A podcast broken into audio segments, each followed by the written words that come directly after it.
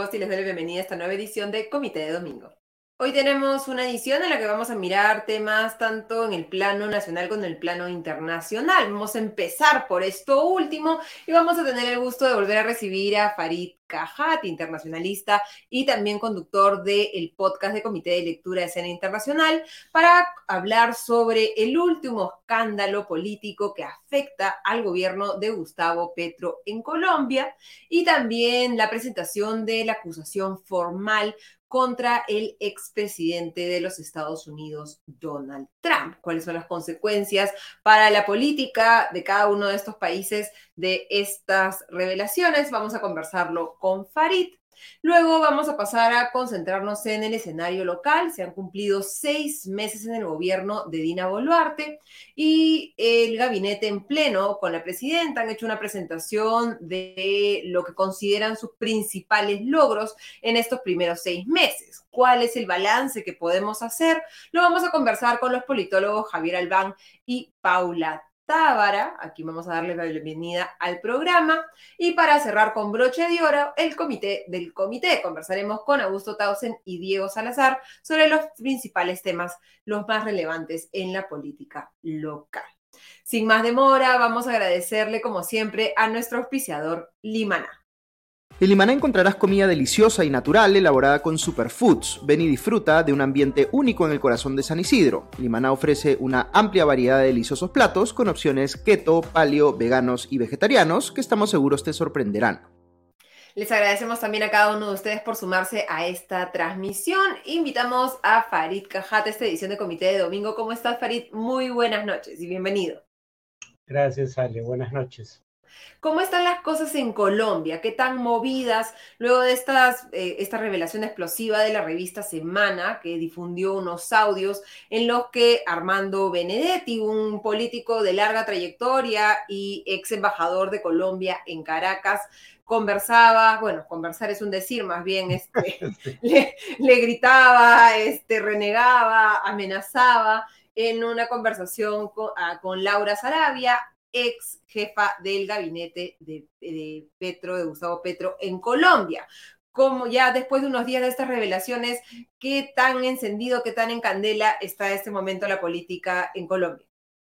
Eh, yo diría que habría que ver este último hecho a la luz de acontecimientos recientes, que en general han tendido a degradar la situación política en Colombia. De un lado, eh, Petro quería que todas sus iniciativas de reforma fueran aprobadas durante el primer año. La primera fue aprobada, prueba de que el, Congreso no tiene necesariamente una actitud obstruccionista, su reforma tributaria, eh, pero no se aprobó la reforma de salud porque eh, él no transó en las demandas que planteaban algunos de sus aliados en el Congreso eh, a cambio de votar por ella. Eh, ahí eh, rompió la alianza de gobierno, perdió la mayoría parlamentaria, y eso en un contexto en el que además la economía tiene un deterioro no severo, pero digamos, la inflación es de dos dígitos, y aunque se está reduciendo, las políticas, tú, tú que eres economista, lo sabes mejor que yo, las políticas que buscan reducir la inflación suelen, eh, digamos, aletargar las tasas de crecimiento económico.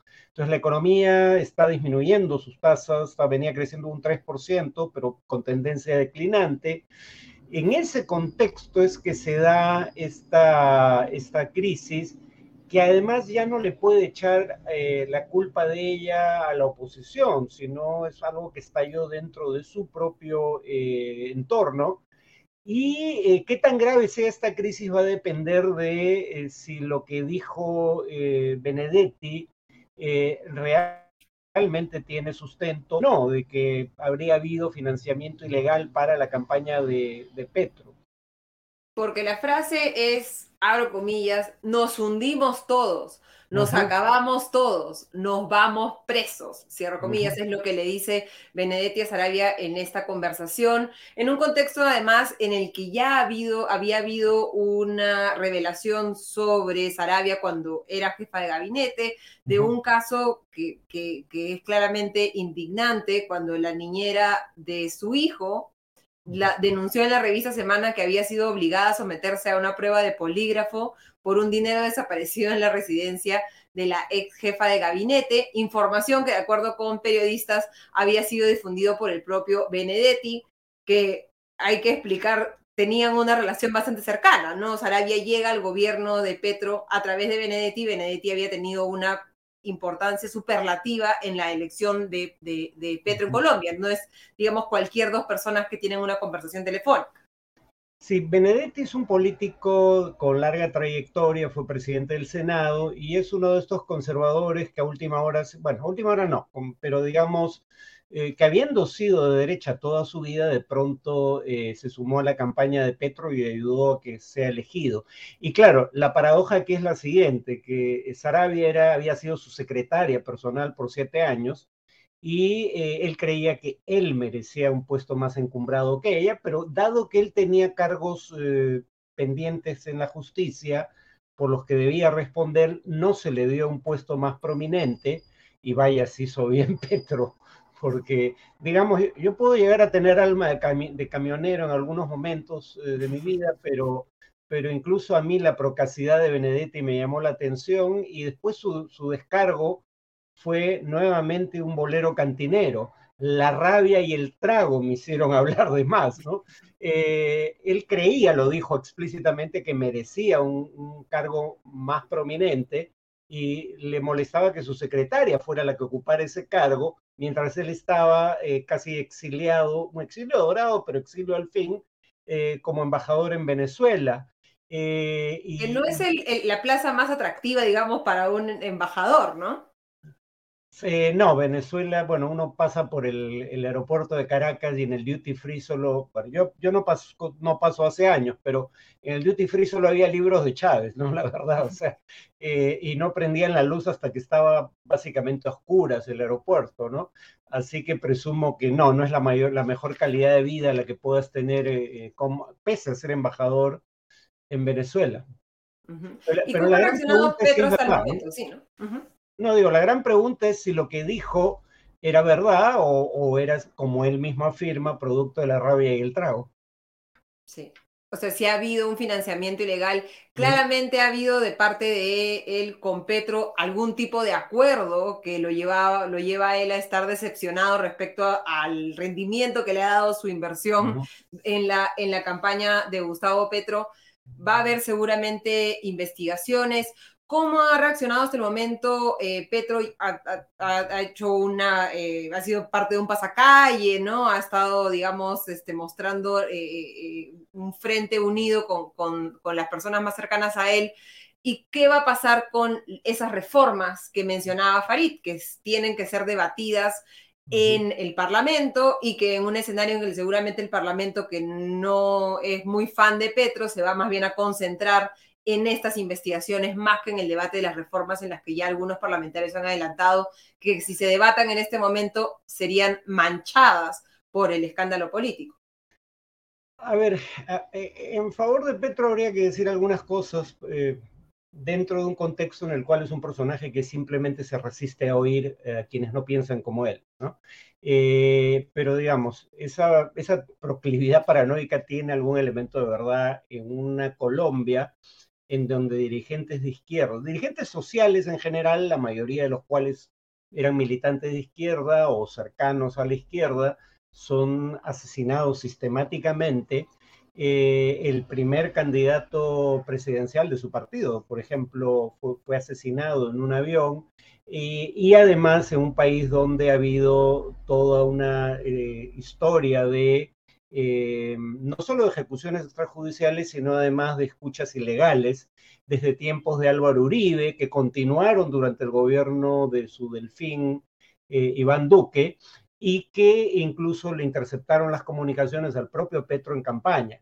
Entonces, digamos, razones para la paranoia probablemente las haya. El problema es que esa paranoia le está impidiendo gobernar de, de manera eficaz.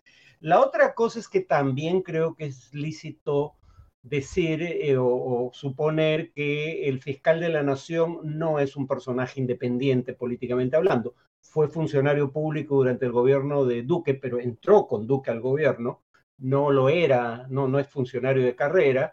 y fue nominado por Duque en una terna para ser elegido finalmente fiscal de la nación por el Tribunal Supremo.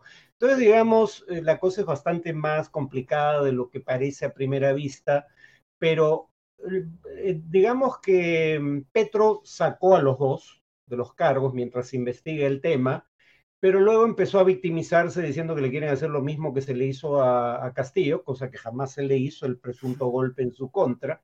Eh, y en el caso del Congreso, eh, como digo, el Congreso no, a diferencia del Congreso que enfrentó Castillo, eso sí pudo haber argumentado que fue obstruccionista, el actual Congreso, eh, el Congreso le aprobó la reforma tributaria, que creo que era una reforma eh, en general bien pensada, de ideas muy elementales, ¿no? digamos, tributación más progresiva, aumentar la presión tributaria y destinar los recursos adicionales a, a gasto social. En un país que además no cobraba muchos impuestos como proporción de la economía y creo que había margen para hacerlo. Creo que algunos de sus proyectos son positivos, pero él mismo los torpedea cuando rompe sus alianzas con el Congreso y da un viraje muy marcado hacia la izquierda eh, y claro, ahora eh, su propia bancada, en todo caso eh, el, líder de su propia bancada en el Congreso es el que ha dicho que por ahora no van a discutir esos proyectos. Ahora, la investigación, las investigaciones están en curso, pero tanto en el ámbito judicial como en el ámbito de la autoridad electoral, no tanto en el Congreso. Pero sí es importante establecer qué tanto de cierto hay en las diatribas de Benedetti. ¿Y qué tan, eh, qué información adicional va surgiendo ahora que ya los periodistas saben por dónde empezar a buscar, que es en el tema de financiamiento de campaña, ¿no? Y pasando de Colombia, nos vamos un poco más al norte, aunque igual hablar de, presidentes y de sus problemas judiciales. Eh, el Departamento de Justicia de los Estados Unidos dio a conocer el viernes una acusación formal contra el expresidente de ese país, Donald Trump, que incluyen 37 cargos por delitos graves eh, relacionados con la posesión y el manejo inadecuado de documentos clasificados en su residencia privada de Mar-a-Lago. Hemos visto ya, creo, muchos esta foto que creo que va a pasar a la historia, ¿no? De las cajas de documentos clasificados en un baño en, en Mar-a-Lago. Algunos están tratando de darle la vuelta a este tema desde el lado de, los republicanos, diciendo que esto va a fortalecer a Trump. ¿Cómo has visto un poco esta acusación que es histórica? ¿no? No había habido antes una acusación contra un eh, presidente estadounidense. Y si ves tú que esto debilita o refuerza su eh, posición como el candidato republicano que debería ir a las elecciones a tratar de enfrentar a Joe Biden, el actual presidente? A ver, Trump obviamente alega que todo eso tiene motivación política y el sistema político estadounidense lo ayuda a, argumentar eso. Porque, por ejemplo, el fiscal que lo acusa por un delito estatal, no federal, eh, en eh, Nueva York, tiene una trayectoria demócrata. Tú, puedes postular a, digamos, a, un cargo judicial teniendo trayectoria política. Eh, y en el caso de eh, esta última acusación a nivel federal, lo acusa el equivalente al fiscal de la nación, pero en Estados Unidos, y es un contraste interesante, aquí la fiscal de la nación fue elegida por sus pares, por otros fiscales. En mi opinión, eso no ha garantizado que sea una fiscal independiente, pero al menos no hay participación directa del poder político en la elección del fiscal de la nación. En Colombia es un caso intermedio. En Colombia, el presidente propone una terna y la Corte Suprema de Justicia elige dentro de esa terna al fiscal de la nación. En Estados Unidos, el fiscal de la nación es un ministro más designado por el presidente. Entonces, sí, hay un elemento en favor de acusaciones como la que plantea Trump, pero lo que Trump no dice es que en ambos casos un gran jurado compuesto por ciudadanos es el que eh, tuvo que votar para establecer que había razones válidas para encauzarlo judicialmente. Eh, en cuanto a cómo lo afecte políticamente, uno creo que va a depender de cuántos casos más se acumulan y cómo avanzan, qué evidencia aparezca, porque habría que recordar que estos son dos de cuatro casos va a ser más difícil decir que esto es una confabulación política cuando eh, te, enjuician jueces de distinto nivel, o sea, federal y estatal, de distintos estados, eh, grandes, grandes jurados compuestos por ciudadanos dicen que hay razones válidas para acusarte. Mientras más casos haya en su contra y más evidencia se presente, más difícil va a ser para él argumentar que esto es una confabulación política. Pero creo que el efecto, y lo hemos visto en las encuestas, no es tan grande, ¿no? no, diría que es marginal, pero en todo caso, no es un efecto decisivo eh, y va a ser curiosamente distinto a nivel eh, de la elección nacional que a nivel de las primarias republicanas.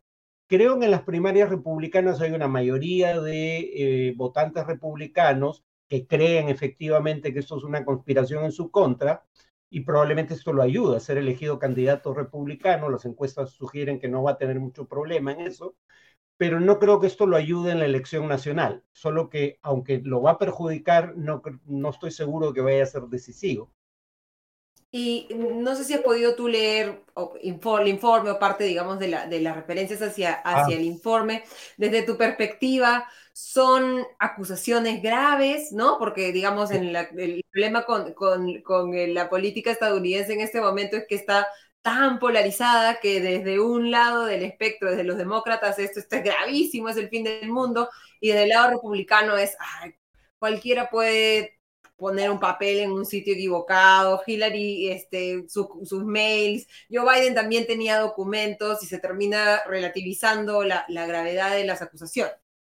El problema fundamental no es que se llevara documentos clasificados a su casa una vez que dejó de ser presidente, porque efectivamente eso es algo que también hizo Biden, que también hizo Hillary Clinton, que no fue presidenta, pero sí secretaria de Estado y candidata a la presidencia, y que hizo entre los republicanos Pence, que fue vicepresidente de Trump. La gran que ahora va a competir con él, ¿no? Y ahora va a competir en las primarias con él. La gran diferencia es que los tres reconocieron el error y colaboraron con la justicia y devolvieron los documentos eh, con celeridad mientras que Trump primero pretendió negar que se hubiera llevado los documentos, eh, luego ha intentado, ha intentado ocultarlos eh, una vez que se le pidió que los entregara, eh, y, finalmente alegó que los había desclasificado antes de llevárselo, cosa que parece ser falsa.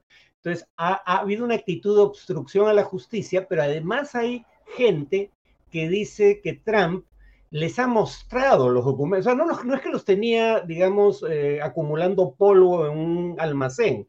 Ha sacado documentos en reuniones sociales y lo ha mostrado a gente que no tendría por qué acceder a documentos clasificados. Y uno de ellos es para salvar su imagen, porque eh, Mark Milley, el eh, que era jefe de comando conjunto, no sé si todavía lo sea, decía que Trump aparentemente en privado estaba loco, por lo menos eso es lo que Trump afirma que decía el general, eh, y entonces saca un informe que era un plan de ataque a Irán de Milley. Entonces diciendo, el loco es él, ¿no? Entonces claramente está haciendo un uso de esos documentos que ponen en riesgo la seguridad de Estados Unidos porque en esos documentos hay nombres de agentes, eh, hay, información sobre cómo se descifraron los códigos, eh, digamos, de, de, encriptación de otros países, etcétera. ¿no? O sea, información muy delicada que no es para todos los ojos, digamos, ¿no? Habían algunos incluso documentos que tienen un, código que es solo para cinco ojos, ¿no? Que son las cinco personas y que él ha estado mostrando como, como si estuviera enseñando las cartas que le ha mandado este, su ex, en lugar de ser documentos eh, clasificados. Vamos a ver cómo afecta o no afecta, ¿no? Claramente desde los, de los republicanos están tratando de utilizar esto como un arma para incrementar la popularidad de Trump. Hay otros que ya han tratado de agarrar esto para ver si consiguen algún impulso dentro del, de, de las primarias republicanas. Eh, ¿tú crees que Mike Pence tenga alguna oportunidad o como ha mostrado hasta ahora la reacción, por decirlo menos tibia, a su anuncio de que va a tratar de competir con Trump para ser el nominado republicano, eh, nos diga que no, no tiene mucho, muchas posibilidades? Y el problema es que, digamos, salvo uno, los precandidatos republicanos se, se presentan como una suerte de trampismo descafeinado. Y para eso, francamente, mejor eh, apelar a la versión original. ¿no? Eh, no hay ninguna diferencia sustancial en términos de políticas públicas entre Pence, eh, DeSantis y Trump, salvo que Pence, eh, por ejemplo, eso sí, en favor de Pence, admitió que Trump perdió la elección y, aceptó la transferencia del mando mientras Trump asusaba a los agitadores que tomaron por asalto el Pentágono. Pero en materia de políticas públicas no hay ninguna diferencia sustancial ni en sus posiciones, digamos, respecto a las libertades individuales, ni en la forma en la que están conduciendo las políticas contra minorías en, los Estados Unidos, que creo que es el, el, espacio donde se va a librar seguramente esta, esta batalla electoral. Muchísimas gracias por por habernos acompañado nuevamente esta noche para que se enteren de todos estos temas, no solo Colombia, Estados Unidos, sino todos los temas internacionales. Sigan a Farid en sus redes y también el podcast Escenas Internacional. Muchas gracias, Farid. Hasta la próxima. De nada buenas noches. Muy buenas noches. Y ahora vamos a entrar de lleno a la política local. Se han cumplido seis meses del gobierno de Dina Boluarte y vamos a analizar cuál es el balance que podemos hacer de su gobierno con los politólogos Javier Albán y Paula Tábara. ¿Cómo están Javier, Paula? Muy buenas noches y bienvenidos a Comité de Domingo. Hola, buenas noches. Hola, ¿qué tal? Buenas noches. Hola Pablo, hola. Javier, muchísimas gracias nuevamente por sumarse a nosotros. ¿Qué mm, sensación les ha generado la presentación de, Dina Boluarte el viernes? ¿no? Ha hecho una presentación de más de dos horas con distintos ministros, en los el que ella ha hablado más o menos una media hora. Y yo personalmente escuchándolo decía, ¿a quién le está hablando Dina Boluarte? ¿no? ¿Quién es el, interlocutor para el que han preparado esta presentación? Una presentación muy concentrada en cifras, en millones de soles que se van a este sitio, millones de soles que se van allá, pero sin mucho anuncio que creo que pueda impactar a la gran mayoría de peruanos. No sé, Paula, tú ¿A quién crees que le estaba hablando Dina el, viernes? ¿Y qué balance harías tú de, estos seis meses de, gestión? Yo coincido con tu sensación de a quién estaba hablando, porque en realidad yo creo que lo que el, mensaje ha mostrado es muchísima distancia de la ciudadanía. Eh, para mí no le estaba hablando a nadie en el sentido de que no había una intención real de comunicar. ¿no? Se trataba de cumplir poder decir lo hecho, mientras que los números que se dieron, eh, digamos, un gobierno que se sabe no querido y que sabe que su respaldo no está en ese interlocutor detrás de una pantalla, sino en las relaciones parlamentarias, en las relaciones con poderes económicos, ¿no? con distintos grupos, y que entonces cumple con un trámite con el que intenta mostrarse eh, más de cara a la ciudadanía sin que en realidad esté hablando con la ciudadanía. ¿no? Eh, quien habla con la ciudadanía no habla de calma, de tranquilidad, de paz, eh, cuando tiene todos los números en contra. Y cuando tiene a distintos organismos diciendo que ha habido este, un conjunto de violaciones a los derechos humanos, y cuando tiene encima eh, la amenaza de nuevas movilizaciones en las próximas semanas. No, no habla en esos términos, no habla de eh, ese hermoso pueblo altiplano, cuando sabe que en el sur del país lo que hay en Puno, lo que hay es muchísima, eh, digamos, movilización contenida o Entonces creo y un estado de emergencia, ¿no? Claro, y creo que ahí se trataba entonces eso, de, de, un diálogo al aire, al medio de comunicación, de mostrar una imagen que no convence además, y creo que esa es una cosa que, que el gobierno debiese tener en cuenta, digamos, ¿no? No logra convencer eh, en ninguna de sus presentaciones. Javier. Claro, eh, yo la verdad coincido bastante con, con Paula. Eh, la pero creo que además, eh, más allá de que eh, estoy de acuerdo con lo que ustedes han dicho, de que el mensaje fue por ahí una oportunidad desaprovechada para intentar hacer algo distinto, y más bien se hizo lo de siempre, que citar cifras, que la verdad que, o sea, esto de decir que has invertido más que los años pasados, o sea, si tu presupuesto crece todos los años, sería una vergüenza que no inviertas más que los años pasados, ¿no? O sea, digamos, es lo que se espera. Entonces, soltar toda una lista de cosas así como logro, que varias cosas de ese estilo como logros, algunas cosas sí pueden ser destacables, obviamente, eh, digamos, hay, pueden haber cosas, pero es una oportunidad desaprovechada. Pero más allá de eso, yo creo que la verdad es que es bien difícil que este gobierno pueda hacer cualquier otra cosa que no sea eh, realmente impulsar desde lo que puede, porque no es su competencia decidirlo tampoco, salvo eh, con la renuncia, pero eso es una amenaza política que debería poder, digamos, este, ser una amenaza real en algún momento. Em, presionar por el adelanto de elecciones. Creo que eso es lo único que el gobierno podría hacer para de alguna manera intentar ganar, recuperar legitimidad, eh, tanto ellos como en realidad más importante la democracia es la que está perdiendo legitimidad con cada minuto que pasa de esta situación, de esta crisis. ¿no? O sea, se va haciendo más probable que la gente quiera patear el tablero luego, eh, porque la frustración se sigue acumulando. Entonces creo que de verdad, ella, digamos, el gobierno tuvo una oportunidad, apenas entró de ser un gobierno de transición con algo de legitimidad, pero eso se perdió muy rápido por un montón de, malas decisiones y sobre todo por todo lo que pasó en las protestas, ¿no? Eh, que ha sido terrible y el manejo posterior ha sido, eh, digamos, muy malo. Entonces, la verdad que creo que no hay alguna salida que pueda tomar el gobierno que les vaya a dar como que aires hasta 2026. No existe eso, porque la legitimidad de un gobierno normalmente viene de las elecciones, pero la de este gobierno, ¿de dónde viene?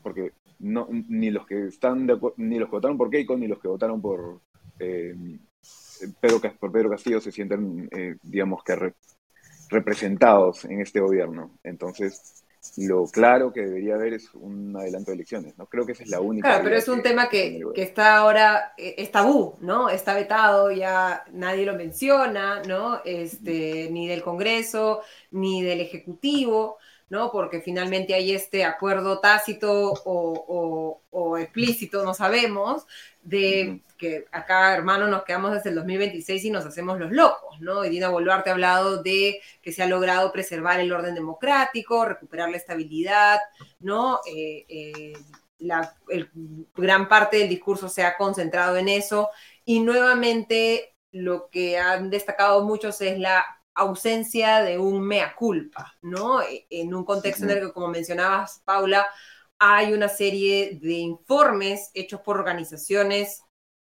respetadas, ¿no? A nivel internacional, con peso, con conocimiento de causa, que están haciendo señalamientos al, gobierno respecto al abuso de fuerza, al abuso del uso de la fuerza durante las protestas y durante las presentaciones del Ministerio de Justicia y del Ministerio del Interior, la cosa iba por otro lado, ¿no? Este, y el Ministerio de Defensa también como si las cosas no hubieran sucedido y ya nos hubiéramos olvidado, ¿no?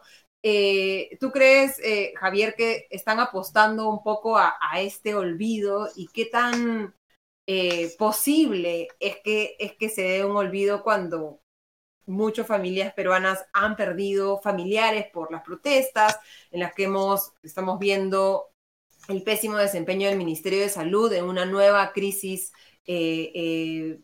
de salud en el caso del dengue en el, en el norte del país eh, y en el que pese a los esfuerzos de presentar como que nada ha pasado y el gobierno está funcionando, eh, como bien tú dices, que se incremente la inversión pública o ciertas cosas simplemente están haciendo su trabajo y no es que se estén haciendo cosas excepcionales ni, ni, ni mucho menos, ¿no?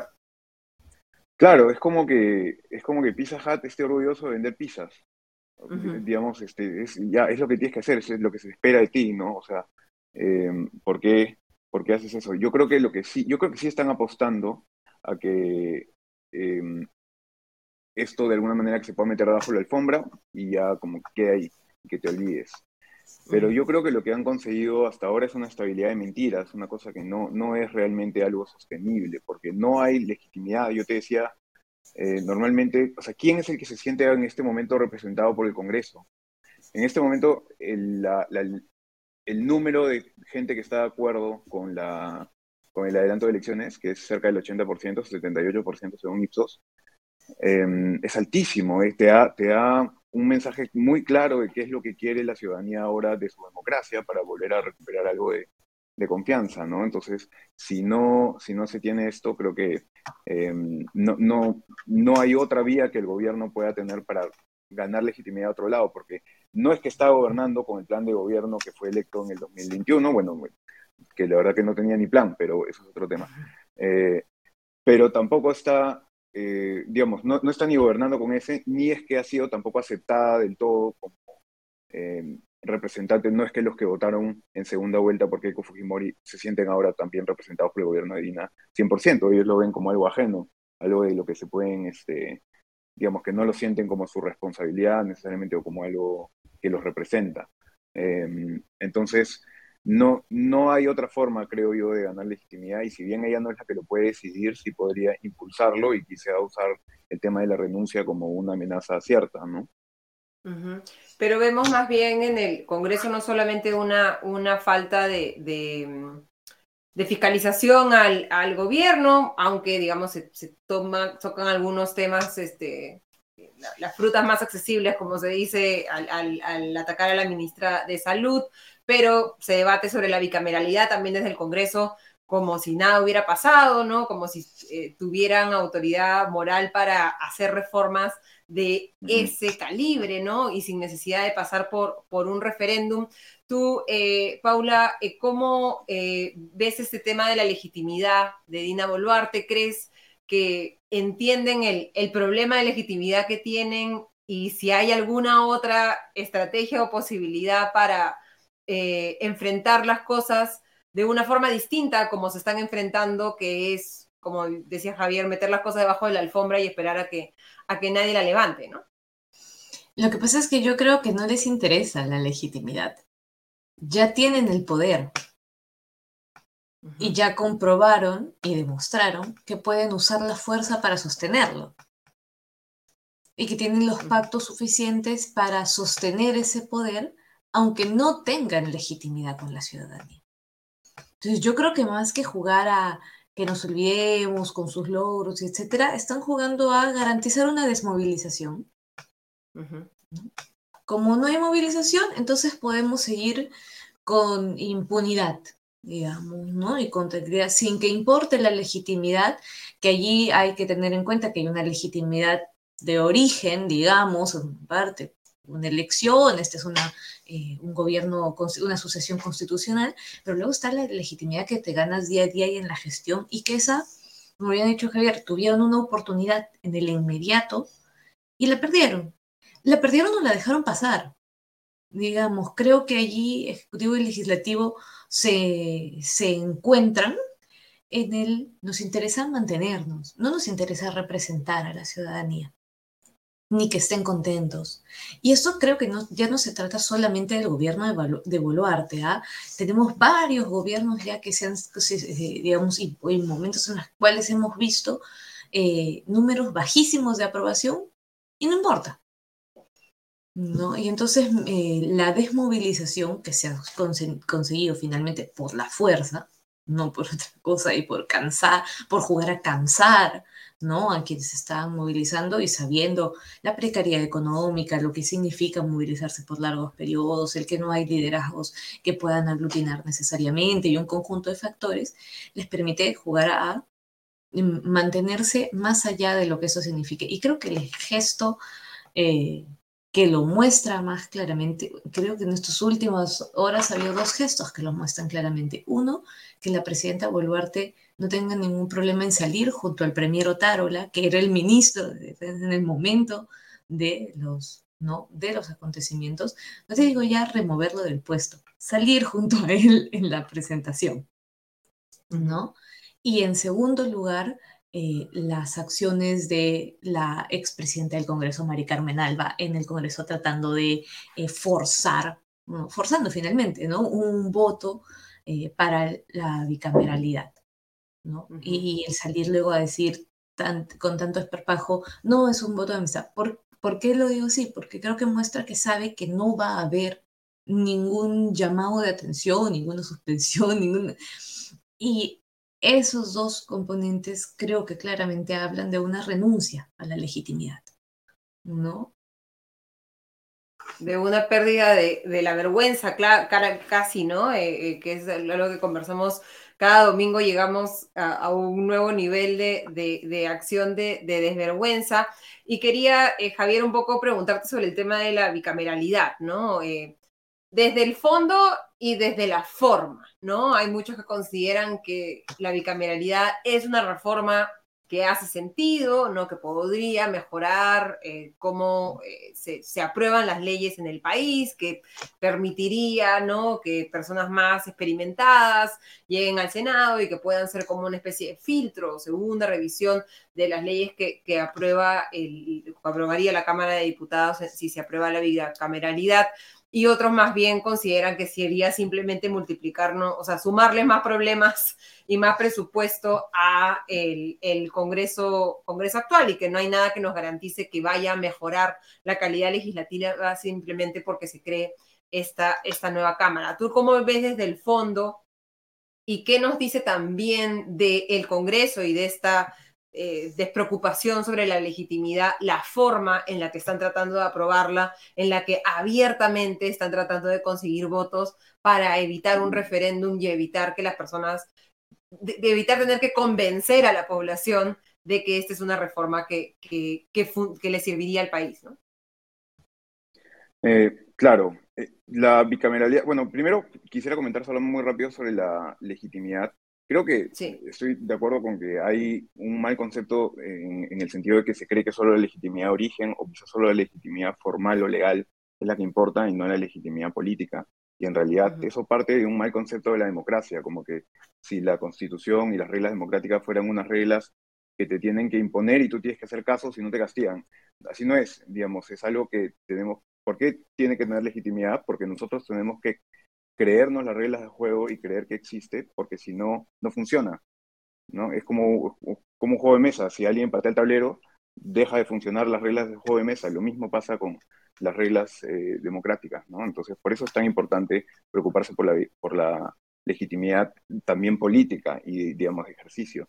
Y vinculado al tema de la bicameralidad, eh, yo creo que por las circunstancias, em, por cómo se, de, alguna manera, por, cuál, cuál, fue la decisión en el 2018, si bien fue hace bastante tiempo. Yo no creo que esa sea, que el hecho de que se haya votado en el 2018 impida volver a, reabrir la discusión y que se apruebe de nuevo la, la, bicameralidad. Yo estoy de acuerdo con, con, que se necesita eso, pero yo creo que hay dos, dos cosas que yo observaría. Primero, esto de aquí de que hay algunas personas en el Congreso que entiendo que su argumento es más como que esto va a ser una eh, cosa que va a mejorar la democracia, entonces no importa tanto la legitimidad ahora, eh, sino que hay que aprobarlo nomás e igual esto va a mejorar la democracia. Yo creo que por ahí se equivocan, no solo por el lado de que la legitimidad sí es importante, eh, y sería mucho más fuerte una institución, digamos, un Congreso bicameral que sea este, aprobado, aprobado por la gente, ¿no? sino que, digamos, creo que no hay este, no, no queda ni siquiera em, claro eh, el objetivo, qué es lo que se está queriendo lograr con esta bicameralidad, porque va sola y es bien difícil, es raro como en la, en la evidencia científica, digamos, en ciencia política, no es que la bicameralidad es objetivamente mejor que la unicameralidad, eso no es algo que sea aprobado, ¿no? en realidad depende más del contexto específico y tú tienes que tener un objetivo, ¿para qué quieres bicameralidad? Yo creo que nos beneficiaría por dos cosas concretas. Por ejemplo, en realidad hay más razones, pero para que lo toque, mejorar calidad de, leyes, ¿no? Que miran el libro, miren el libro de Martín Hidalgo, la cantidad de leyes que se aprueban sin pasar por comisión o sin doble votación, entonces tenemos mala calidad legislativa y la bicameralidad te obligaría a cambiar eso. Y además también te permitiría tener algún modelo de representación distinto, que de repente logre que alguna gente que hoy no se sienta representada, sí se sienta representada por una nueva distribución de Congreso que además tenga más congresistas, porque hoy tenemos muy pocos congresistas por número de habitantes. Eh, entonces, creo que por ahí podrían haber algunas mejoras, pero creo que es muy importante el tema de la legitimidad por todo lo que te decía. Paula. Yo creo, si me permites añadir, creo que eh, estoy de acuerdo con las ventajas que tiene la, la bicameralidad en general, que podría tener para el país, la que, sobre todo la, idea de tener una Cámara de Senadores que sea representativa regionalmente, ¿no? Eh, o de alguna forma de circunscripción en ese sentido.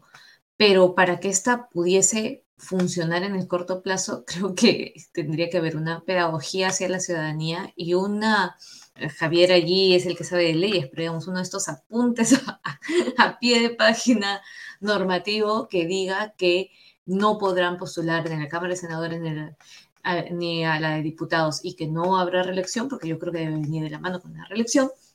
Además, eh, ninguno de quienes son los parlamentarios en el momento de la aprobación. Digamos, eso podría permitir que la ciudadanía perciba que esto tiene, que lo, que lo pueda mirar desapasionadamente versus quienes lo están presentando. ¿no? Ah, ok, entonces discutamos para qué sirve pagar dos cámaras, porque eso es parte del argumento de la gente. Oye, tengo este congreso que quiero dos Mari Carmen Alba, este, dos generales Montoya, ¿no? El doble de, de, de muchos sueldos es lo que la gente, digamos, puede percibir hoy en día. Si, si hubiese alguna forma en la cual ellos dijeran, no, ok, de verdad lo estamos haciendo por esos motivos, vamos, nosotros no vamos a poder participar, pero es que eso no está allí, porque lamentablemente la intención mayoritaria no es la de la mejora de la calidad legislativa y la representación. Claro, si no es buscar un plan B por si acaso se vuelve a debatir el adelanto de elecciones, eh, ya hay una oportunidad, al menos para algunos cuantos, de, mantenerse en el, en el poder, ¿no? Que es lamentablemente. Y creo que, si hacemos un análisis de quiénes son los más insistentes en esto, veremos también que son quienes tienen más posibilidades de postularse posteriormente a ello. Aquí en términos de las fuerzas políticas, ¿cómo han, visto esa división, digamos, de las bancadas y los movimientos en las bancadas respecto a la bicameralidad? Vimos un, hay que recordar que esto se debatió y votó el año pasado, en julio del 2022 no se aprobó por los 87 votos que se necesitan para que pueda prosperar sin ir a un referéndum, sino que se busque una segunda votación en la siguiente legislatura. Se presentó una reconsideración que se han demorado bastante en votar. La reconsideración se aprobó por 87 votos, que era lo que se necesitaba para la aprobación eh, sin pasar por referéndum ni ir a la siguiente legislatura a verlo. Y al final solamente 86 votaron a favor porque los niños, que son los protagonistas de, nuestro eh, eh, quehacer parlamentario, dijeron sí, pero luego se, eh, se, tiraron para atrás o no habían convencido a la suficiente cantidad de congresistas del bloque magisterial para poder que esto prospere, ¿no? ¿Cómo ves un poco las distintas bancadas y sus actitudes? Esto está siendo promovido directamente por Fuerza Popular. Hernando Guerra García es presidente de la Comisión de Constitución, es quien ha presentado esta reconsideración para que esto se vuelva a, se pueda volver a votar. ¿Cómo, ves esto, Javier? Em, sí, entiendo que la, única bancada que está, digamos, principalmente o mayoritariamente en contra o casi totalmente en contra era Perú Libre y por ahí el bloque magisterial. Eh, no, no estoy seguro si el otro, el otro, no recuerdo la bancada, esta otra que se, eh, algo bicentenario, me parece. Eh, no, sí, claro. ya, creo que esas eran las que estaban en contra y el resto tiene por lo menos a la gran mayoría o a todos este, a favor. y nada, me parece que, claro, creo que muchos de ellos están teniendo esta lógica que yo te decía de que es una reforma que puede ser positiva, eh, y creo que esa es una posición defendible, la verdad, tampoco es que me parece eh, arbitraria, pero no creo que el modelo necesariamente que se está aprobando de bicameralidad está pensado con un objetivo concreto, porque va solo, no va en parte de un paquete eh, grande de un montón de reformas que incluyan varios ajustes a varias cosas, ¿no? También tiene que discutirse el tema de la reelección en paquetes, yo creo que no debería ser como que algo que pueda interpretarse eh, como, o sea, como, como esto de que están queriendo probarlo solo para poder reelegirse, ¿no? En todo caso, si lo que importa es el largo plazo, quizá un gesto puede ser, eh, por esta elección, los congresistas de este periodo no podrán postular, pero a partir de la próxima vez sí, de repente, ¿no? Una cosa, o sea, si lo que importa es el largo plazo, uno tendría que ser creativo con fórmulas como esas. Eh, y por eso creo que también es importante buscar la legitimidad no la legitimidad para que em, la gente apruebe esto en un referéndum y así el Congreso bicameral sería un nuevo Congreso un poco más, este, digamos, con una institución un poco más fuerte, que refuerce un poco la democracia. Yo sé que esto parece eh, de repente para algunos utópico, porque hoy en día ven a mucha gente que está en contra, pero en el 2018, incluso antes del anuncio de Martín Vizcarra de la, de, digamos, el referéndum y todo eso, la gente ya estaba mayoritariamente a favor de la bicameralidad. Entonces, no es un tema que sea eh, objetivamente eh, impopular. Lo que pasa es que se nota impopular por la coyuntura. Si se percibe como algo que es parte de la agenda de, un de un Congreso impopular y de un gobierno impopular, Em, y se ve como que se quiere hacer una trampa con esto, entonces obviamente que va a tener mucho rechazo, pero si se hace un trabajo político distinto, eh, quizá eso se pueda cambiar como pasó hace no mucho tiempo, ¿no? Como te acabo de citar. Sí, eh, Pablo, estamos viendo en el Congreso, digamos, un increyendo, ¿no? De, parece que están tratando de ver hasta, hasta cuánto pueden calentar el, el, hervir el agua sin que, sin que se chorree de la olla, ¿no? Este, hemos visto la elección del defensor del pueblo, una persona que no debería tener un cargo público, es actualmente quien va a formar parte de un, de, un, o presidir un grupo de trabajo en el que se van a elegir a fiscales, jueces y que va a tomar decisiones importantísimas para la administración de justicia en el país y para las elecciones. Tenemos el blindaje ya descarado también a los mochasueldos, a los niños, etcétera vemos a la presidenta sin ninguna intención de, cambiar el, rumbo de su, de su, impopularidad, pero también seguimos viendo esta, esta calma falsa, esta calma chicha, esta, eh, esta, esta, esta, digamos, pausa en las protestas. ¿Crees tú que eh, podemos interpretar que los peruanos estamos, digamos, ya hartos un poco y también estamos ya, ya no estamos sensibles a, este tipo de mensajes o crees que en algún momento se, llene tanto eh, la, olla que se, que se rebalse? Creo que eh, uno puede plantear dos cosas allí, o menos dos cosas, ¿no? Una vinculada, tres, una vinculada a la fuerte represión y a lo que ello genera en la ciudadanía, por muy que genere rabia, por muy que genere eh, indignación, también genera temor. Inevitablemente. Además, en un país que tiene en su memoria relativamente reciente el conflicto armado interno, genera más temor. Y ello puede, por eso, también motivar la desmovilización, sobre todo si, la, si eh, damos la mano a eso, a dos factores más. Uno, eh, que sigue habiendo eh, una alta inflación, un incremento de precios, un incremento del coste de vida, que nuestra economía es mayoritariamente informal y eso significa el trabajo del día a día, no me puedo permitir estar todo el tiempo en la calle. ¿no? Mucho más cuando la movilización tenía que trasladarse de Lima a las regiones.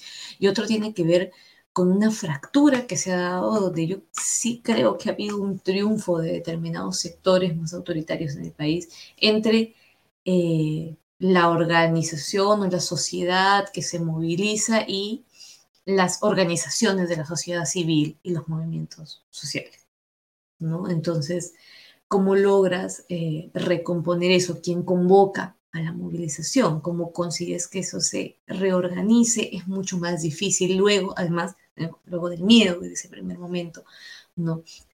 Eh, quizás por ello creo que la situación, siendo crítica como es políticamente, eh, no está llamando ahora mismo, no está logrando congregar ahora mismo necesariamente una, un reventar, ¿no? Este, sino eh, una, una desazón y una desesperanza que se van acumulando, ¿no? Y que podrían reventar, pero no, requiere un conjunto de factores complejos que se pongan allí de acuerdo nuevamente ¿no? frente a un gobierno que ya ha mostrado que no tiene problema en reprimir, o lo que podrían es llevarnos a aguantar hasta el 2026 en esta especie de, no sé si de resignación, pero de ya vas a ver, ¿no? ahorita no puedo hacer nada, pero ya vas a ver, eh, que, que lleve a una elección en el 2026 o más atomizada, o más radical, o más sin rumbo, ¿no? Eh, a distintas apariciones porque allí eh, yo pensaba ahora mismo, de hecho, y, me parece importante en esto cómo se organizan los el Parlamento de estos votos, creo que los actores que saben que tienen más posibilidades de mantenerse posteriormente en la representación, ¿no? Van a apoyar más medidas como una bicameralidad, como una reelección, más allá de, lo, de si tiene legitimidad o no, porque están pensando también en poder mantener sus cuotas, eh, sea hay adelanto de elecciones, que parece bastante improbable, ¿no? O sea el 2026. Eh, y ahí equivocan, por eso digo el cálculo, al pensar que pueden hacer todo esto y que el 2026 no pase nada. Y para terminar, una de las frases este, que más he repetido de la presentación de Dina Boluarte el viernes, ¿no? abro comillas, por ahí andan caminando algunos líderes que ya perdieron su liderazgo con ese ámbito de querer recuperar y ser candidatos en las próximas elecciones. Ustedes también sean portadores de la paz y no de la violencia. Aquí, ¿a quién le está hablando Dina, Javier? Lo que pasa es que le está hablando a, alguien que en realidad no existe, que es alguien que existe en su, en su, en, su visión de las cosas, ¿no? A un personaje del ajedrez que ella cree que está ahí, pero me parece a mí, al menos desde como yo veo las cosas, que no, que no está, ¿no? Em, tú preguntabas si, la olla eh, crees que se va a rebalsar y yo creo que eh, la tensión de todos, lo que pasa, lo que está inevitablemente pasando es que la tensión se está acumulando y no ha desfogado por ningún lado con lo que pedía en el momento en que hubo la crisis en diciembre, peor con las crisis que se, ah, digamos, aumentaron con esto de las protestas. Eh, y toda esta tensión acumulada va tarde o temprano a salir, eh, sea en una elección o sea antes, en un estallido social. Puede ser algo inocuo, lo que, inocuo aparentemente lo que lo despierte, ¿no? En Chile en el 2019 fue el alza de unos precios de, bus eh, o de metro, me parece. Y, eso fue lo que despertó. Lo que pasa es que no es que eso lo molestó a la gente, sino que había una tensión acumulada de años. Ahorita nosotros estamos acumulando esa tensión y estamos acumulando algo así. Entonces, a mí no me sorprendería que haya eh, alguna manifestación en algún momento, como te digo, sean en elecciones o, en, otro en un tipo de manifestación. Si bien no vemos ahora una manifestación en la calle, sí, ojo que la cantidad de gente que está a favor del adelanto de elecciones es 78%, es la misma, gente, la misma cantidad de gente que en el 2020, en octubre del 2020, si ustedes googlean, van a Ipsos, octubre del 2020, van a ver que el 78% era la cantidad de gente que estaba, em, digamos, en contra de que se declare una vacancia a Vizcarra. Y no le hicieron caso a ese sentimiento. Eh, días después, o sea, semanas después fue la vacancia y miren lo que pasó. Creo que en el 2020 se dieron un montón de circunstancias para que ocurran esas movilizaciones, que no, no se dan hoy necesariamente, pero el nivel de deslegitimidad que dio lugar a esas movilizaciones es, este, digamos, en, cuanto a encuestas, 78% es exactamente el mismo que, ahora, que, ahora está exigiendo un adelanto de elecciones, ¿no? Entonces, eh, da que pensar. Paula, ¿quiénes son esos líderes? disculpa, solo una última cosa para, cerrar. Me había olvidado de, quería mencionar solamente la, debilidad del gobierno de, Dina Boluarte. Yo sí creo que es más, es, más aparente de lo, que, de lo que parece, porque, digamos, em, yo no sé si llega a 2026, lo dudaría. A mí me sorprendería si llega a 2025. Puede ser que llegue a 2025, pero digamos, este, a 2024 incluso. Este, pero yo creo que es muy precario por la deslegitimidad, porque no tiene más vicepresidentes, porque no tiene tampoco bancada, no tiene nada, depende solo de esa alianza que tiene con un sector del Congreso que además poco a poco vemos que se empieza a desgastar. Entonces creo que la posibilidad de que eso se rompa antes del 2026 es, es alta. De repente me equivoco, pero yo creo, creo eso. Y ahora sí, sí, eso nada más. no, gracias Javier Paula.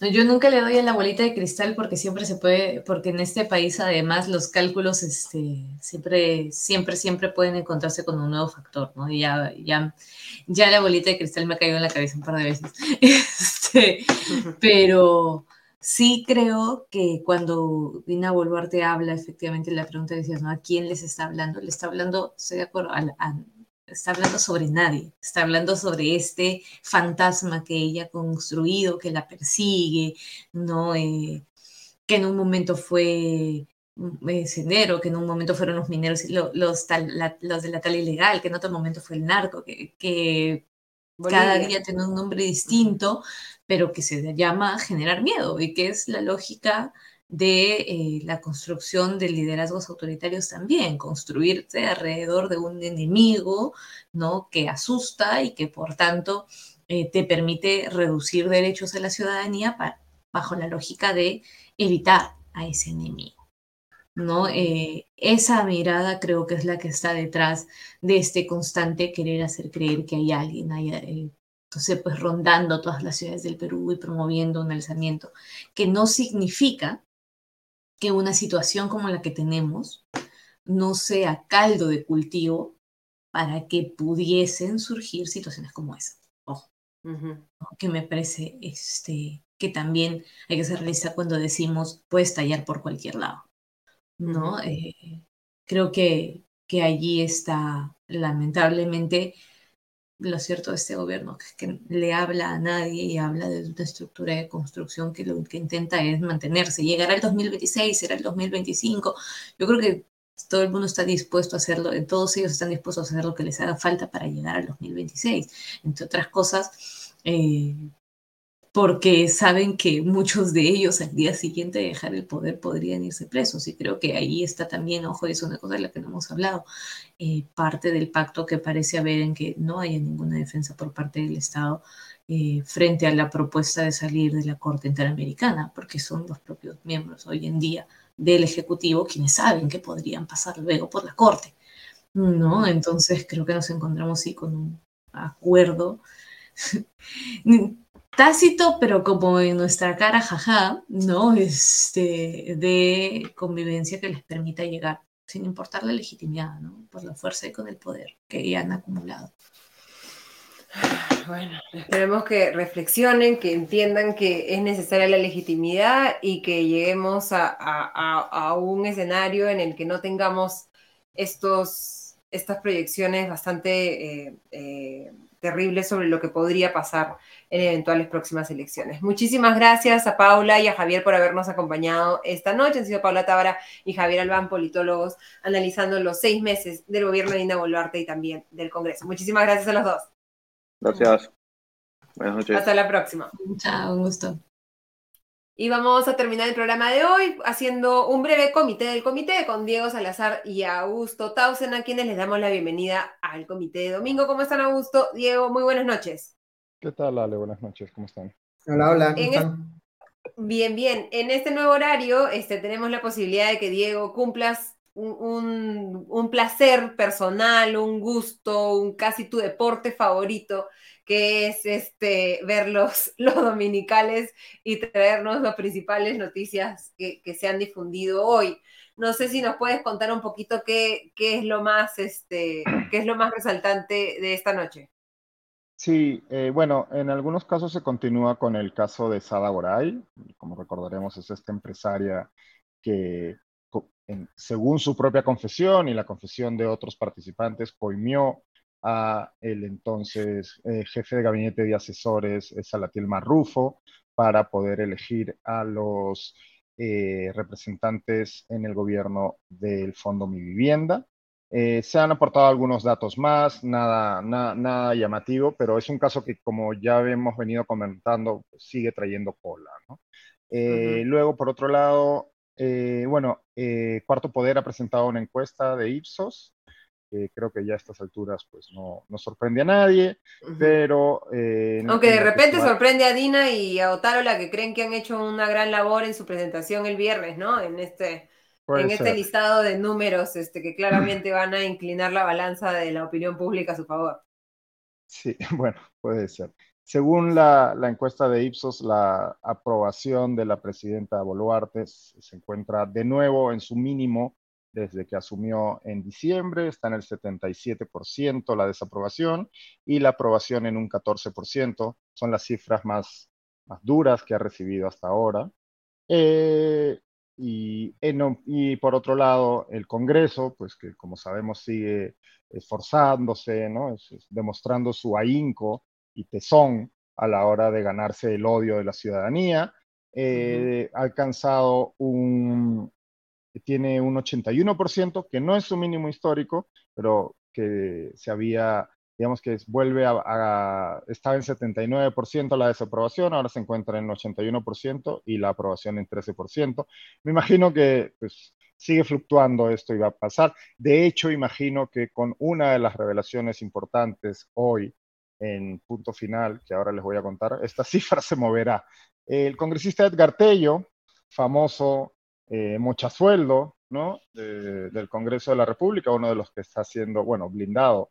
Eh, parece que no solo él le mocha el sueldo a sus congresistas, a sus trabajadores, sino también su esposa. Punto final ha revelado que el, el congresista Tello viajó a Alemania hace unos meses eh, y la esposa, se han revelado unos audios en donde la esposa de Tello le solicita a trabajadores del despacho de Edgar Tello que paguen su boleto.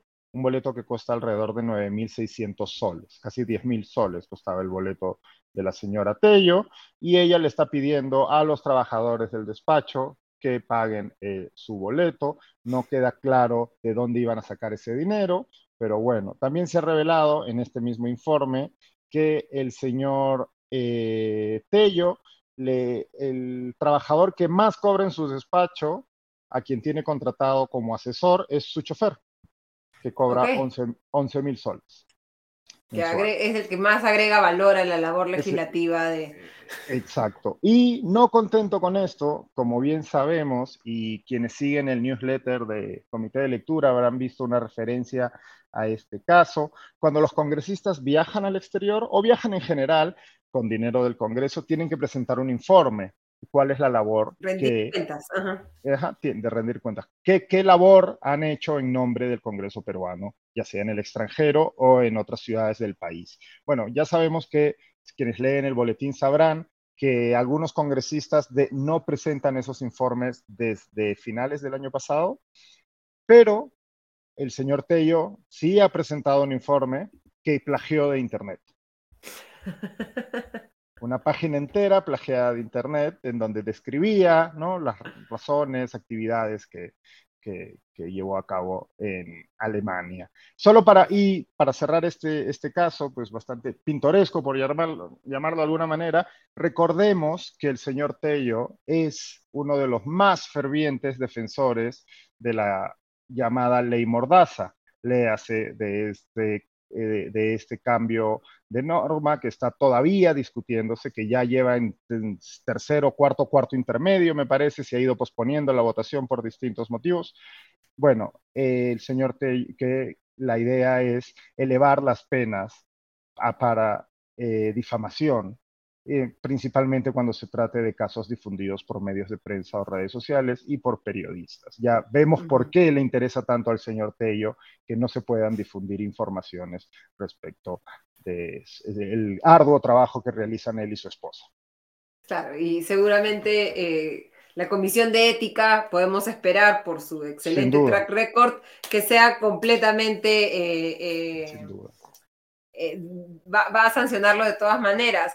Augusto, eh, se suma una estrella más al, largo prontuario del Congreso. Calculo que tú también sientes que, esto no va a mover mucho la aguja porque hemos visto tanto y, se ha sancionado tan poco que, ya no sé si podemos esperar algo, algo nuevo del, Parlamento. Sí, yo creo que la, la, particularidad de estos tiempos es que Em, y lo hemos conversado creo varias veces en el programa, las cosas que hacen en el Congreso no acarrean ningún tipo de costo político para quienes cometen este tipo de infracciones o hasta delitos, digamos, no pasa nada, ¿no? No solamente es la Comisión de Ética la que no toma una decisión drástica, porque además la Comisión de Ética no tiene mucho que hacer, a lo mucho puede poner 120 días de, de suspensión sin, sin, sin sueldo, digamos, pero hasta ahí llega, ¿no? Eh, lo que luego pasa en la subcomisión de acusaciones constitucionales también, ahí eh, mueren muchos procesos porque eh, como varios de estos comportamientos cuestionables son muy frecuentes en el Congreso, este tema de los mochasueldos ya lo hemos visto en tantos casos que ya uno imaginaría que ni siquiera son solo los que hemos conocido, sino probablemente hayan más, no sé, quién sabe cuántos más, pero alguno más seguramente hay. Entonces, eh, no se imponen sanciones entre ellos porque no quieren generar precedente para lo que pueda aparecer a futuro. Ahora, eh, hoy día en punto final, por ejemplo, apareció la entrevistada la, en un reportaje la, eh, la trabajadora que denunciaba a la congresista Rocío Torres de APP, y ella cuenta cómo Rocío Torres le hizo firmar una serie de documentos para tratar de, digamos, este, crear una versión alternativa en la que no le estaban mochando el suelo, sino que el, primo estaba prestando plata, en fin, como tratando de culpar al, al primo para que el primo se comiera, digamos, el, el primo que es asesor, para recordar, se comiera todo el, el, impacto del caso, ¿no? Este, pero con ese testimonio, porque eh, eh, si mal no recuerdo lo que había dicho la Comisión de Ética es que no podía, no podía sancionar porque no habían testimonios directos de los protagonistas, los trabajadores no habían hablado, bueno, acá salió la trabajadora hablando en televisión de manera muy contundente, así que ya creo que con eso eh, no podían, digamos, este, no sancionar a esta congresista como igual, digamos, con los demás congresistas también acusados que tienen, eh, digamos, está ahí documentación, hay audios, en fin, la evidencia es muy contundente, así que ya tienen que empezar a sancionar a uno y desde el momento que sancionen uno los tienen que sancionar a todos, pues estamos hablando básicamente del mismo, de la misma conducta, ¿no? Al menos en el caso de los mochasueldos.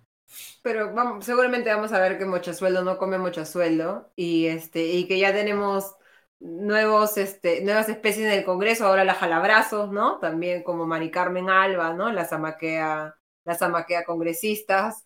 Este, en esta semana en la que hemos visto un debate sobre la bicameralidad, que es un tema que se debería debatir, como nos comentaba Paula, desde el desprendimiento ¿no? de los parlamentarios, desde qué aporta la bicameralidad al país y a la democracia y al balance de poderes y a la mejora de las técnicas legislativas.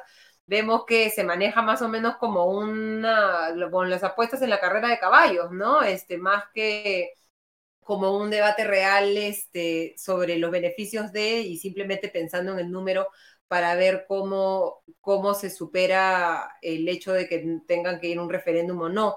¿Cómo has visto un poco este tema de la bicameralidad esta semana, Augusto? Y si crees que después de las imágenes, las declaraciones, las peleas y demás, esta reforma tiene alguna viabilidad o, o futuro.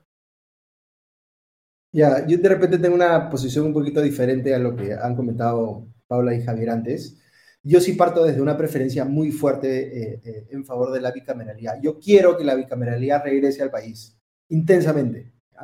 este, ¿Por qué? Siendo eso así, claro, eh, esperar que la bicameralidad regrese con este Congreso o para estos efectos con el anterior o el anterior el anterior, digamos, este, es, es problemático, pero, pero digamos que mi preferencia por la bicameralidad es tal que yo en lo personal no tengo problema con que los congresistas eh, postulen a la reelección, sea para el Senado o para su misma posición actual como congresistas. O sea, eh, yo, creo que lo mejor eh, en este tipo de situaciones sería que los congresistas que hacen su, trabajo mal participen y pierdan. Ese sería para mí el escenario ideal. Lo que pasa es que la gente, la, la mera posibilidad de que puedan competir ya le resulta indignante a muchas eh, personas. Lo entiendo, pero creo que también se va más allá de lo necesario, por ejemplo, en cómo a, veces veo en la prensa que se cubre este tema. ¿no? Eh, hoy día en la República, por ejemplo, me parece la cobertura en contra de la eh, bicameralidad me parece un poquito exagerada también, casi como, que, el mero planteamiento de bicameralidad ya es por sí, debería ser por sí indignante, ¿no? Este, y claro, me, frustra un poco eso porque efectivamente cuando se ha propuesto la bicameralidad el tema se ha manejado muy mal. No solamente ahora, sino antes cuando hubo la propuesta de reforma planteada por Vizcarra, ¿no? Este, y, nos vamos privando una y otra vez de esta reforma que es tan importante precisamente porque los actores que, incluso cuando sí quieren impulsarla, no saben cómo hacerlo bien, ¿no? Diego. Sí, yo, en ese sentido yo coincido con Augusto. Yo también creo que eh, un retorno a la bicameralidad, al menos en abstracto, ¿no? En gravedad cero, sería positivo. Lo que ocurre es que yo no confiaría ni pondría en manos de este Congreso ninguna reforma de ese calado, ni esta ni muchas otras, ¿no? Entonces, ah, digamos que hay esa, esos sentimientos encontrados, ¿no? Quizás, pues no sé, en un acto de generosidad y de wishful thinking, podemos pensar que, ok, bueno, dentro de todo, eh, lo más eh, beneficioso sería que en efecto haya una vuelta a la bicameralidad, aunque sea con este Congreso, aunque las condiciones las pongan este Congreso. Pero por el otro lado, pues estamos viendo la serie de atentados o microatentados contra la separación de poderes y otras este, eh, bases de nuestra democracia que este mismo Congreso está ejerciendo, ¿no? Estamos hablando de la, eh, la, elección del Tribunal Constitucional, la elección del Defensor del Pueblo y otra serie de cambios. O sea, le vamos a ceder a este Congreso, al mismo Congreso que quiere intervenir el Jurado Nacional de Elecciones y la OMPE, eh, la mano, la baraja para que realice un cambio constitucional de este calado. Esa es, digamos que yo estoy conflictuado entre esto, asumiendo que y yo sí creo, al igual que Augusto, que la bicameralidad sería un cambio positivo. Claro, hay que ver ahí también exactamente qué es lo que se plantea, ¿no? Porque puede plantearse la bicameralidad de muchas maneras distintas. Y claro, Yo, yo tengo, em, yo quisiera que se apruebe la bicameralidad porque, entre otras cosas, yo la veo como una forma de corregir las eh, eh, eh, tonterías que ha hecho este Congreso y también lo mal que se han manejado temas como los, la elección de altos funcionarios. ¿no? Una bicameralidad bien planteada, desde mi criterio, podría considerar que la elección de altos funcionarios no esté en la Cámara Baja, digamos, en la Cámara de Diputados, sino que esté en el Senado y aprovechar para regular una mejor forma de elegir a altos funcionarios que la actual en la Cámara Única que tenemos, ¿no? Claro, e, eso es, tiene bastante wishful thinking, porque supone, digamos, asumir que el Congreso actual va a generar una, un marco regulatorio hacia adelante que va a ser más estricto respecto de sus propias facultades, es decir, que va a limitar su poder, ¿no? Este, y eso es muy difícil. y que va en contra de lo que están buscando ahora, que es incrementar su poder, ¿no? Ya van a poder elegir a su propio procurador y que va a estar completamente libre de fiscalización de la, la Procuraduría General eh, la, búsqueda de la, de, la impunidad que estamos viendo, ¿no? O sea, hay una contradicción ahí, ¿no? Y también va... así, eh, perdóname, yo solo para terminar. Sí, sí, sí, así, si, si tú te resignas y dices, bueno, pues como, como van a probar seguramente una tontería, entonces mejor que no hagan nada, estás básicamente dejando que persista el status quo, que es igual o peor, ¿no? Entonces, o sea, yo creo que la, necesidad eh, de, reformar el poder legislativo tiene que venir como, una, como un reclamo ciudadano y tiene que hacerse política alrededor de ese tema. Es decir, hay que convencer a la gente de que se necesita. Pero precisamente lo que quieren es no, no tener que convencer porque están tratando con toda la energía del universo eh, no tener que ir a un referéndum en este tema, ¿no? Que es lo que le podría dar legitimidad a una reforma de esta naturaleza dar un tiempo para que se debata, se convenza y hayan más personas como ustedes convencidas de que es lo que nos conviene, ¿no? Claro, porque si tú, si tú estás repitiendo constantemente, si tenemos un eh, parlamento con cámara doble, eh, la segunda cámara va a ser eh, integrada por la misma calaña de gente que la primera, este, y no hay ningún escenario positivo que imaginar respecto a cómo podrían salir las cosas, por supuesto nadie va a querer que haya una segunda cámara, ¿no? Claro, pero hay cosas que son impopulares que igual hay que explicar, este, porque, porque hay mucha evidencia sólida para sustentarlas. Por ejemplo, el Perú tiene menos congresistas de los que debería. Eso es odioso decirlo, pero es verdad, es verdad. El Perú debería tener más congresistas, mayor número de congresistas, porque tiene, eh, me parece la cifra es como, el, cada congresista representa al doble de gente en Perú que en Ecuador, por ejemplo. Y eso significa que el peruano promedio está menos representado que el ecuatoriano promedio. Eso está mal, ¿no? Pero claro, cuando tú dices una cosa así, la gente dice, este, ¿por qué vamos a sumar más congresistas como el congresista Teo, la congresista Torres? Pero claro, hay que, hay que guardar un poquito de ilusión en que un congreso futuro podría ser mejor que los que hemos visto en los últimos años. Claro, el problema, el, sí, el problema ahí es que la experiencia nos demuestra una y otra vez, ya ni siquiera cada cinco años, sino cada año y medio, que esa ecuación no es cierta, ¿no? Y que cada congreso es peor que el anterior. Y digamos que elevamos el número de congresistas y, elevamos, y ahora vamos a tener Senado y de dónde mágicamente van a aparecer los tribunos y tribunas que van a poner orden en el Congreso. O sea, ¿qué incentivos reales tiene la ciudadanía en el Perú para participar en política y para entrar en política. Eso por un lado, ¿no? ¿Qué incentivos reales hay para una persona medianamente decente y que tenga eh, en el horizonte y en sus intenciones trabajar por el bienestar común? ¿Qué incentivo tiene esa persona para ser congresista o senador en el Perú? Si tenemos un Congreso que ya hoy, con el número que tiene, está y esto se puede decir abiertamente, tomado por mafias y se comportan como mafiosos. Eso por un lado. Y por el otro lado, ok, digamos, vale, esa vía está cerrada, ¿no? Entonces, ok, eh, la ciudadanía tiene que hacer sentir su reclamo. Bueno, ¿qué incentivo tiene la gente eso cuando este gobierno ha matado a 40 personas? Porque ante la ciudadanía que hacía sentir su reclamo, ¿no? Entonces, estamos en ese entrampamiento que, de nuevo, en teoría yo también creo que es positivo pero pareciera, lastimosamente, que el reality check nos dice que pues, la cosa quizás no va por ahí, ¿no? ¿Por dónde? No lo sé. No, tampoco me atrevo a, plantear las eh, opciones, porque yo la verdad ahora mismo pues no las veo, ¿no? Y hemos conversado con Pablo y Javier. Sí, Podríamos tener, o sea, pensando constructivamente, podríamos tener un Senado elegido con reglas diferentes a cómo se elige la Cámara de Diputados, y yo sospecho que, el, temor o las inhibiciones que tiene mucha gente que sí está interesada en hacer política de ir al actual Congreso unicameral podrían eh, eh, disminuir en alguna medida, no completamente por supuesto, pero en alguna medida, eh, si es que está postulando un Senado con otro tipo de reglas de, elección que al Congreso tal cual está ahora. ¿no? Entonces, eso no soluciona el problema, pero sí me parece que hay oportunidades ahí para facilitar el ingreso de gente que de ordinario no entraría al Congreso tal cual está hoy. Pero eso conlleva un debate mucho más complejo, más de fondo, con una mejor elaboración de una reforma y no como la que se está planteando, en la que se cambian muchos artículos de la Constitución, pero simplemente para agregar la palabra Senado y Cámara de Diputados a, a muchos de ellos, sino la solución del, del, problema de la organización política en el, en el Perú en general, ¿no?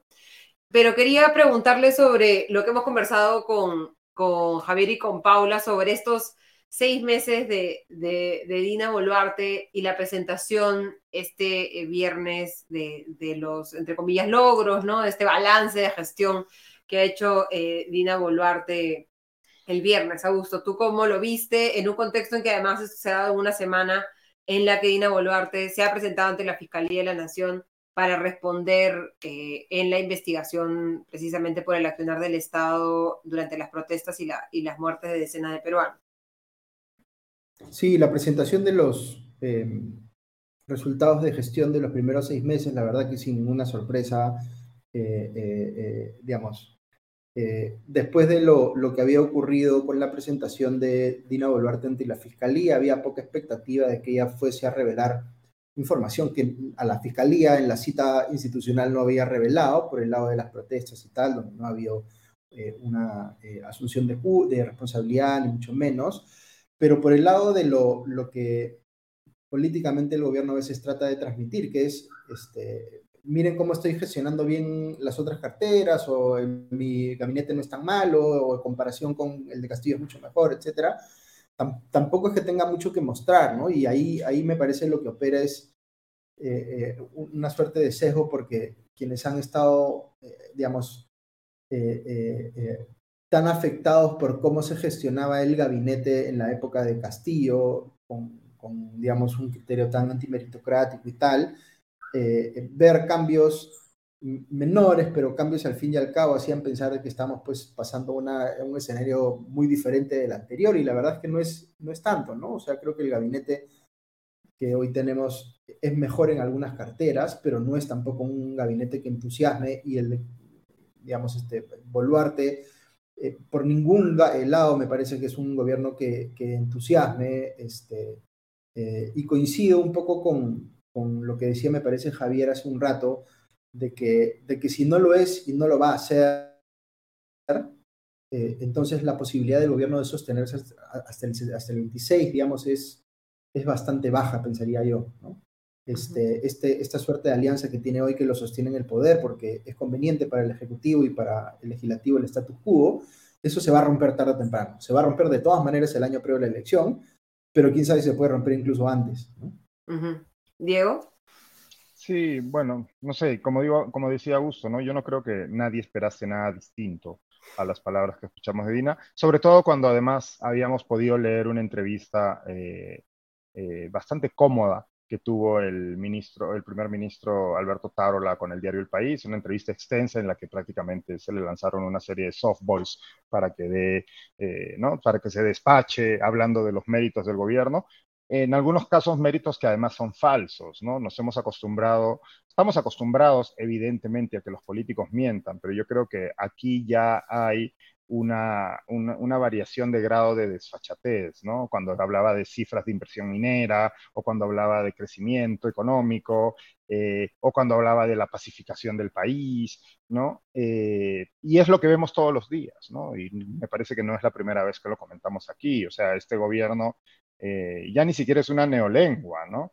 La, paz es, la guerra es paz y la paz es guerra.